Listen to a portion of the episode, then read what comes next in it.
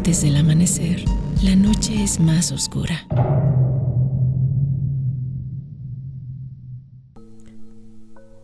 Buenas noches y bienvenidos a nuestro cuarto episodio en Yowali. Esta noche me toca ser el que les va a contar un poquito la historia a ustedes y a Érico. Hola, buenas noches. Bienvenidos una vez más a nuestro bonito podcast. Y bueno, en esta ocasión vamos a hablar de la gente sombra. Wow, la gente sombra eh, es un término que creo que podría ser considerado en esta nueva época de políticamente correcto algo insultante, ¿no crees, Ro? Fíjate que no lo había pensado, pero sí. Eh, hablando de la generación actual que encuentran un pero en todo, yo creo que sí podría considerarse como algo eh, despectivo, además de que por alguna casualidad eh, el color negro siempre está relacionado con lo maligno y también eh, creo que sería ofensivo para algunos. Yo creo que será mejor llamarlos personas con poca capacidad lumínica. Yo creo que sería el término adecuado para este 2020, la verdad es que sí. ok, continuemos con la gente sombra. Y bueno, eh, ¿sabes un poquito acerca de este de esta historia, de este cuento, de este mito? Conozco como lo básico. Eh, es un fenómeno que se me hace muy interesante porque creo que todos, así todas las personas, lo han experimentado al menos una vez. Es esta eh, sensación de movimiento que tienes como al ras del ojo, como no en la vista eh, periférica normal, sino como apenas eh, lo que alcanzas, los límites que alcanzas a ver a los costados, como si algo estuviera por ahí y se moviera de forma muy rápida y pues oscura, ¿no? Como una sombra. Por eso tienen este nombre. O sea, es lo que entiendo y lo que sé. Pero más allá no, no conozco. Pero te digo, me interesa porque siento que todos lo han experimentado alguna vez en su vida. Sí, efectivamente yo creo que es de las cosas que lo hace más interesante es que todos tenemos al menos una historia en la que dices, tengo, tuve ese vistazo de que creo que vi a alguien o siento que alguien pasó por ahí y pues aunque parezca algo nuevo, la verdad es que el término como tal se usó por primera vez desde hace varios años. Eh, de hecho hay una fecha muy específica que fue el 21 de septiembre de 1953. Y este título, se, bueno, este nombre se utilizó en una radionovela que se transmitió por una estación de Chicago. Ok. Y, e incluso hay como antecedentes de que se usó este término desde 1887 en una obra de Guy de Maupassant, en la obra Le ah. Orla.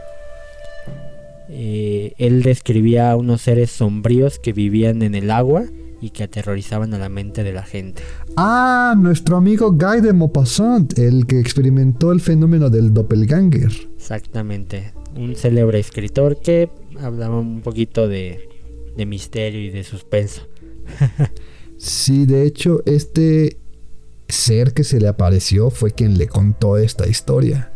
Efectivamente, si escucharon nuestro capítulo anterior, bueno, no, hace dos capítulos, que hablamos de los doppelgangers, eh, este escritor ya tiene un par de apariciones.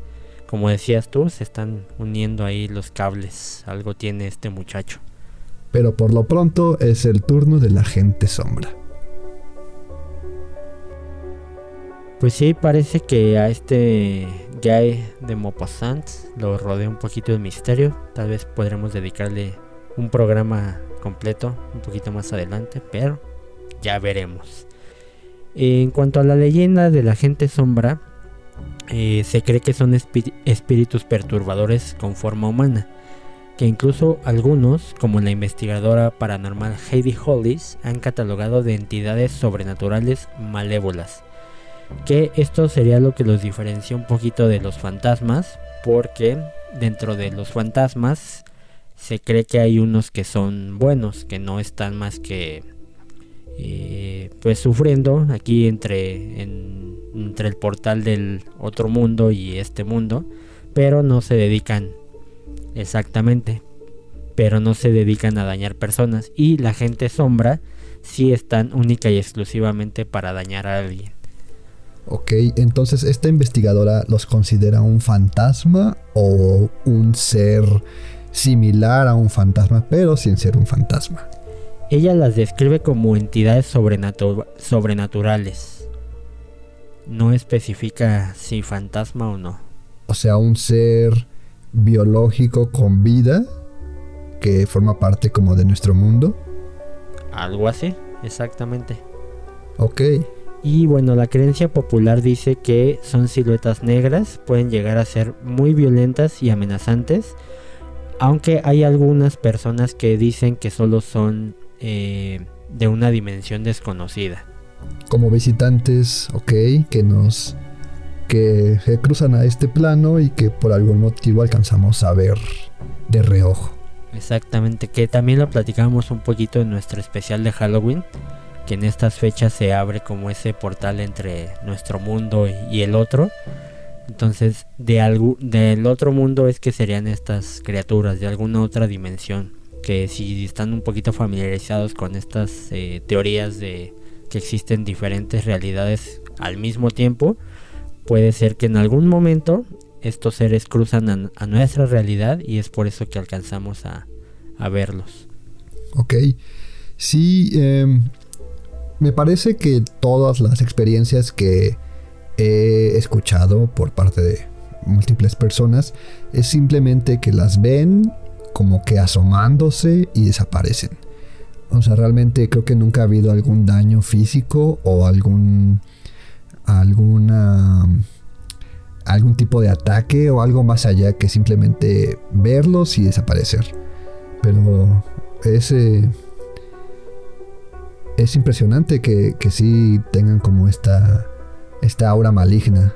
Sí, de hecho también de las historias que yo he escuchado, como dices tú, son muy, es muy breve, o sea, es un vistazo. El hecho de que las consideren peligrosas ya tendría que ver con un poco más de exposición, digamos, a este fenómeno. Pero sí, como decíamos que creo que todos hemos experimentado algo similar. Eh, yo personalmente sí, pero igual, o sea, es como que estás subiendo de frente tienes esta sensación de lado sin voltear, ¿no? Como que dices, ay, siento que pasó una sombra y volteas y no hay nadie, ¿no? Sí, o sea, igual yo he experimentado esto. Creo que la más ah, clara que tuve fue hace unos años, mientras estaba muy desvelado haciendo un trabajo escolar. Y sentía, sentía efectivamente que alguien o algo se asomaba desde la puerta de mi estudio y que se quedaba ahí simplemente como observándome y cuando levantaba la mirada como que sentía que se movía, ¿no? Pero, pero pues sí, hasta ahí se quedó, simplemente como esa presencia y esa silueta que suele aparecer y, e irse. Pues justo lo que mencionas tú es un punto muy importante que ahorita vamos a llegar, que estabas desvelado. Ahorita vamos a abarcar un poquito en eso. Ah, muy bien. Pero sí, vamos este, avanzando un poquito más. Eh, generalmente también los fantasmas, sigo siguiendo comparando, eh, pues son como de un tono más blanco o, como transparente. Y a la gente sombra son totalmente de color negro. Algunos dicen que tienen ojos blancos, otros dicen que tienen ojos rojos, otros dicen que solo es una sombra, no tienen ni siquiera rostro, pero sí tienen esta forma humanoide.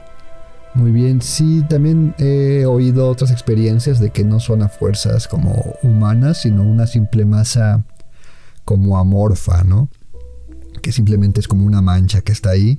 Hay quienes también he escuchado que los dicen que tienen formas de animales o como que creen haber visto un animal. Más que nada creo que son perros lo que llegan a ver, como un tipo perro que se escabulle y se va. Sí, justamente se les dio el término de gente sombra porque la mayoría de las personas que han dicho que han visto eh, relatan que ven una forma humana, pero sí, otro término que se les da es este masa negra, justamente porque también hay quienes dicen que no es una forma de un humano, sino que es coinciden en la parte de que es negro, es como una sombra, pero que no le dan ese término de que parece un ser humano, ¿no? Sino como tú dices, algunos ven un, animal u otros ven solo cualquier mancha, ¿no? Que también tiene mucho que ver con con el psique de la persona que lo haya visto, porque pues obviamente el cerebro lo que intenta es explicar lo que estás viendo. Entonces lo más común es que veas la forma de una persona y tal vez alguien más ve un animal o una sola mancha, ¿no? Oh, sí, claro, claro, es como este el ejercicio de Rorschach, donde como que tu cerebro intenta intenta darle forma o sentido a manchas totalmente abstractas, ¿no? Sí, exacto, y dependiendo obviamente de del momento en que lo hayas visto, de cómo estabas incluso emocionalmente o lo que estabas haciendo en el lugar en el que estabas, de, depende mucho de todo eso. Entonces, cada quien va a ver algo diferente, ya si existen o no existen, depende más de la persona que esté experimentando el fenómeno. Muy bien, entonces podríamos decir que estos no son almas de seres, sino son seres o entes conscientes que pues andan por ahí, ¿no? Vagando. Sí, o también, como también vamos a llegar ahorita a ese punto, son más bien seres creados por nosotros mismos.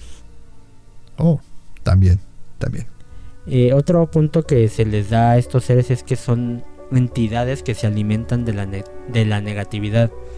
De ahí también el, el, color intenso negro, ¿no? O sea, si tú estás como en una mala vibra o malos pensamientos o en un ambiente pesado, eh, se tiene esa creencia de que estos seres se alimentan de todo eso y digamos que eso les hace ganar más poder.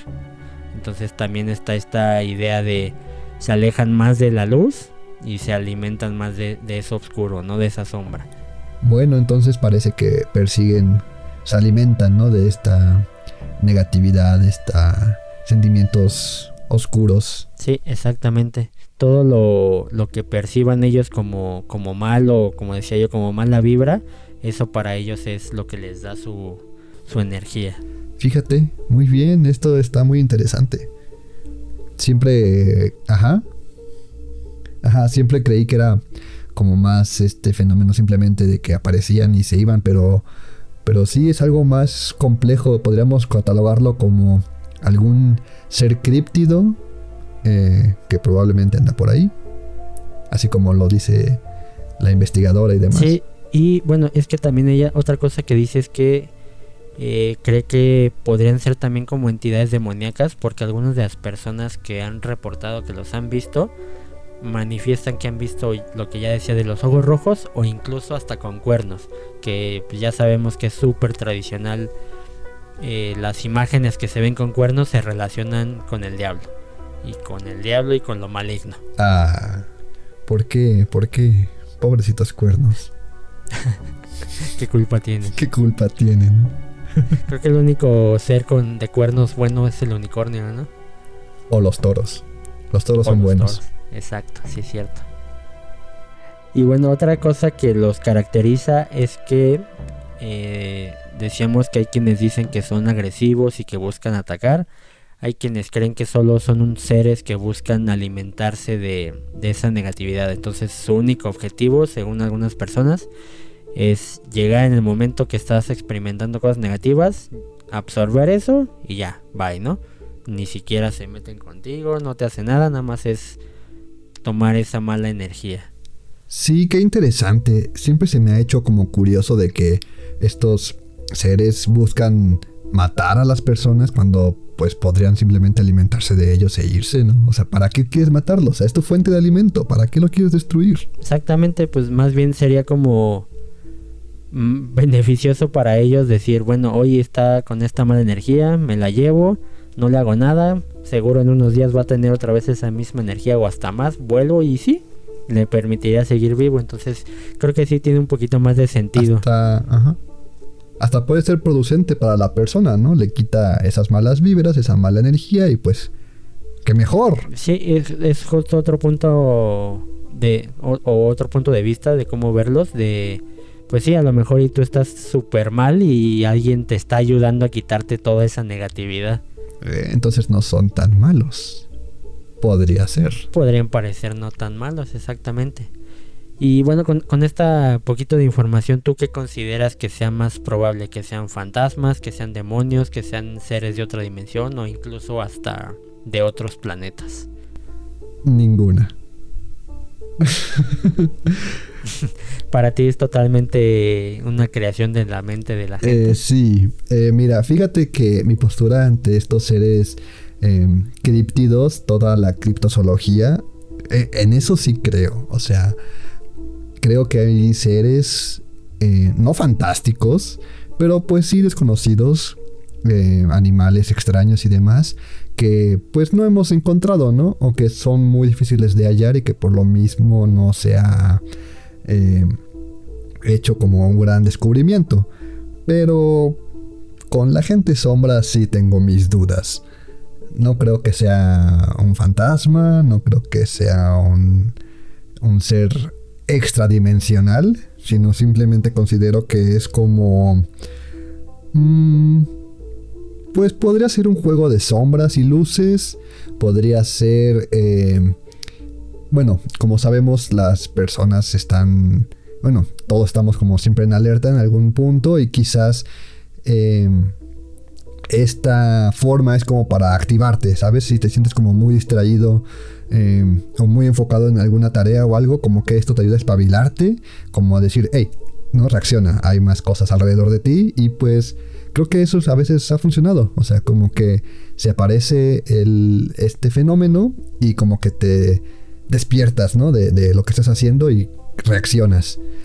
Pues justo mencionas cosas bastante acertadas porque eh, este fenómeno se, se popularizó tanto que incluso hubo científicos que se dieron a la tarea de investigar un poquito más sobre esto y algunos de ellos son por ejemplo los psiquiatras Clark Oakley y Amit Malik que ellos eh, dicen que uno de los de las razones para que haya estas apariciones o estas visiones es la parálisis del sueño y entre otras cosas también trastornos psiquiátricos, condiciones fisiológicas y el uso de drogas, específicamente la cocaína y la metanfetamina. Ok, no, totalmente, ¿no? Sí, o sea, para ellos no existen evidentemente estos seres y como decía yo hace rato, es una cuestión totalmente mental y pues creo que también tiene mucho que ver con cualquier cosa que te asuste, no es la, la subjetividad. O sea, si tú estás en, no sé, en una casa abandonada y estás con la idea de que te, te estás repitiendo constantemente de, ay, aquí seguro hay fantasmas, seguro fantasmas, cualquier cosa que pase te va a llevar a creer que eso es lo que estás haciendo o es lo que estás viendo. Entonces, sí, claro, como te dije, este juego de luces y sombras que de repente vas a ver alguna silueta en la oscuridad eh, o a, tenue que crees que se mueve, pero pues no, realmente eres tú mismo creando esta, esta ilusión. Eh, ahora que mencionas lo del famoso que se te suba el muerto, ¿no? de la parálisis del sueño, eh, sí, este fenómeno a mí nunca me ha ocurrido, no sé a ti, pero sí he escuchado igual testimonios que dicen, ¿no? Haber visto gente junto a ellos o que se sientan sobre su cama o sobre ellos mismos y que no los dejan respirar o que abren las puertas de su habitación, que caminan por su cuarto y demás. Entonces, pues pues sí, considero que podría ser eh, algún tipo de ilusión por este fenómeno de la parálisis del sueño, pero nada más allá que, que una fantasía. Sí, y es que justamente lo que dicen estos psiquiatras también es que algo que pasa durante la parálisis del sueño, que como dices tú es, algunos le dicen que se te sube el muerto, lo que pasa es que digamos que hay un desequilibrio o una desincronización entre el tiempo en el que tu mente y tu cuerpo se despiertan, digamos que tu mente está despierta, entonces tu vista está atenta, pero como que tu cuerpo se tarda un poquito más en responder y, sientes que no te puedes ni mover.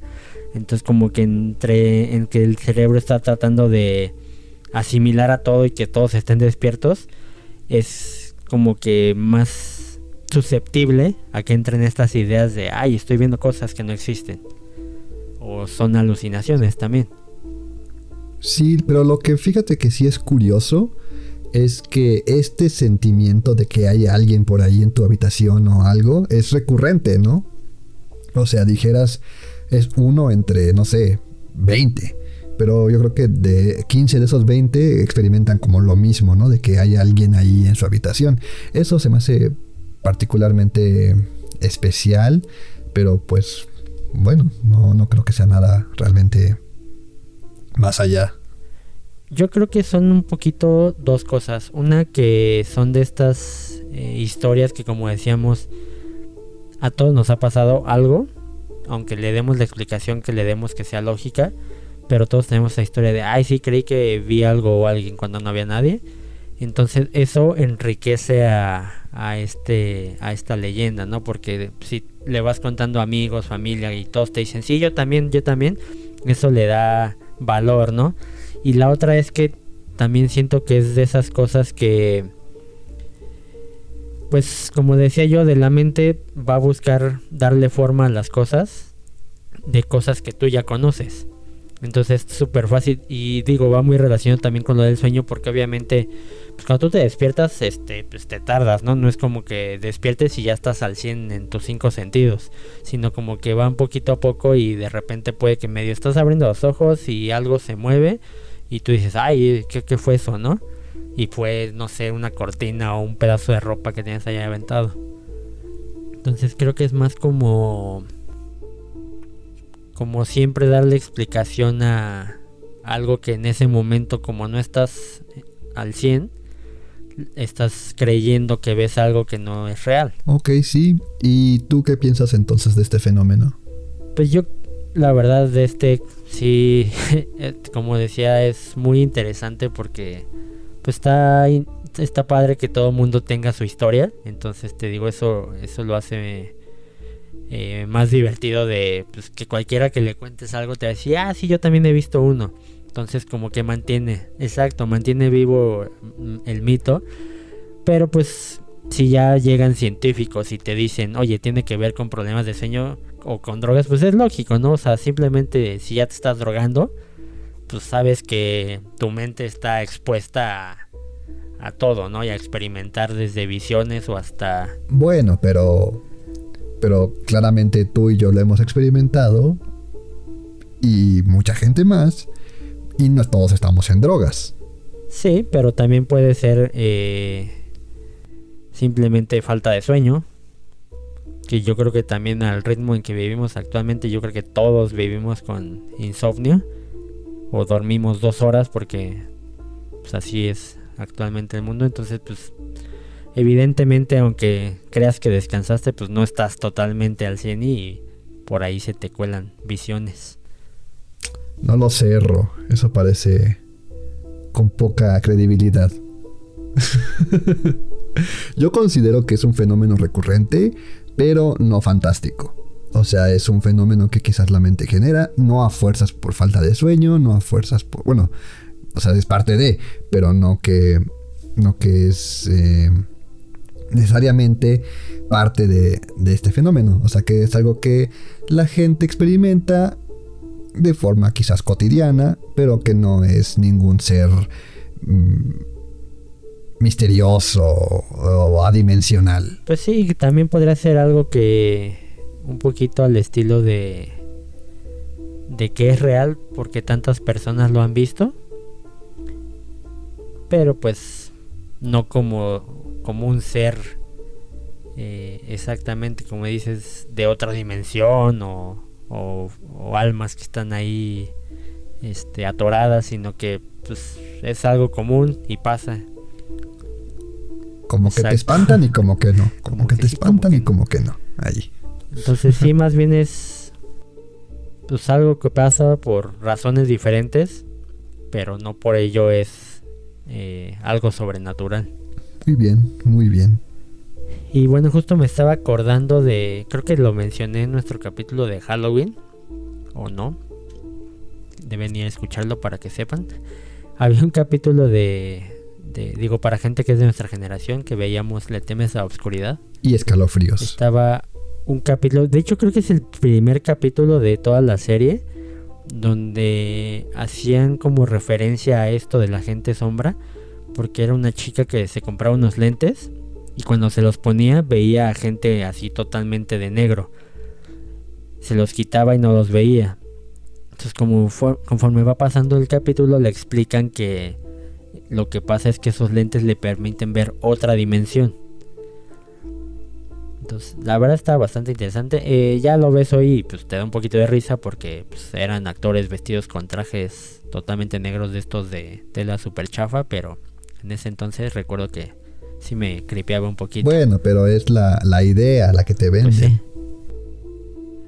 y aparte, lo que estaba interesante de esa es que si era una, como decía yo al principio, de estas, esta idea de que hay muchísimas realidades eh, funcionando al mismo tiempo. Entonces aquí lo que pasaba es que con los lentes veías como esa otra realidad estaba eh, chocando con la tuya sin que tú te dieras cuenta. O sea, porque hay una escena donde están como jugando básquetbol y están, están ahí encima del, chavo que está jugando, pero no lo ve él, pero la chica que trae los lentes sí lo ve.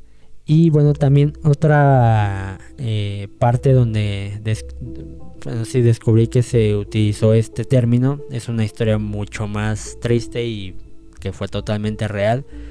Que son la gente sombra que existe en Japón, en Nagasaki y en Hiroshima.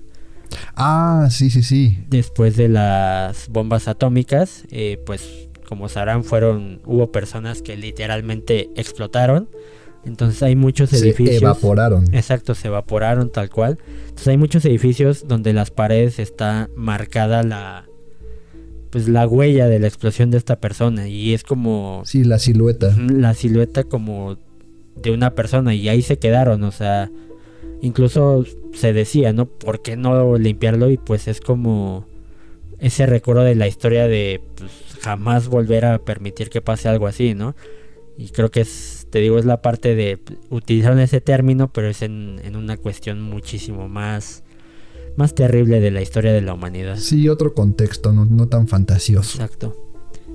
Que debe ser muy interesante verlas, pero sí ha de ser como bastante creepy. Sí, pues me recuerda un poco a lo que pasó en con el monte Vesubio, de cuando hizo erupción y pues mucha gente quedó atrapada en, en la lava y pues sus cuerpos quedaron carbonizados, pero pues de algún modo se conservaron y quedaron este, en la posición, ¿no? Su última posición antes de que los alcanzara eh, el magma y demás.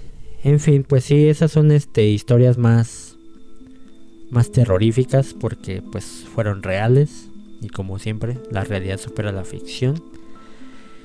Y pues ese es el mito, la leyenda, la historia, la creencia de la gente sombra.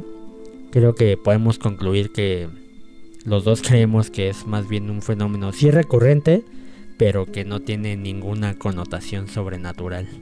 Y en fin, así llegamos al final de nuestro episodio número 4. Y ya saben que todos los sábados nos pueden escuchar. Ya tenemos ahí el episodio especial de Halloween de la semana pasada o del Doppelgangers. Eh, nos ayudarán muchísimo si se van a Spotify o a cualquier aplicación donde ustedes escuchen podcast, escucharnos y nos pueden encontrar como Yowali, Y-O-U-A-L-I. Así estamos en los podcasts. Y no se olviden de también comunicarse con nosotros en nuestras redes sociales. Nos pueden encontrar en Twitter, Facebook, Instagram y también en YouTube. Somos Yowali Oficial. Y también pueden comunicarse con nosotros directamente a las redes personales. ¿Cuál es la tuya, Ro? A mí me encuentran igual en Twitter, Facebook, Instagram como Rob1509, RWV1509, así estoy en todas. A mí únicamente en Twitter como arroba erico-bajo. Y esto es arroba E-R-I-C-K-H-O-bajo. No se olviden de mandarnos sus comentarios, sus experiencias eh, paranormales, sus raras. Y si ustedes también creen en este fenómeno, si es algo más allá de una simple error en la visión o son seres paranormales. Exactamente, y igual eh, coméntenos si quieren algún tema en particular para que lo investiguemos y lo platicamos. Y pues nos escuchamos la siguiente semana. Recuerden que todo esto con el hashtag de Yowali, porque aún no creamos uno nuevo. Bueno, entonces nos vemos la próxima semana, el siguiente sábado, con un nuevo episodio de este bonito podcast. Yeah. Bye.